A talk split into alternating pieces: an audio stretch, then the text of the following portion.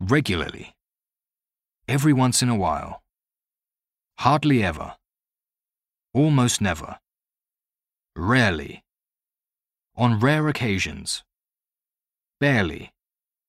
Whenever possible.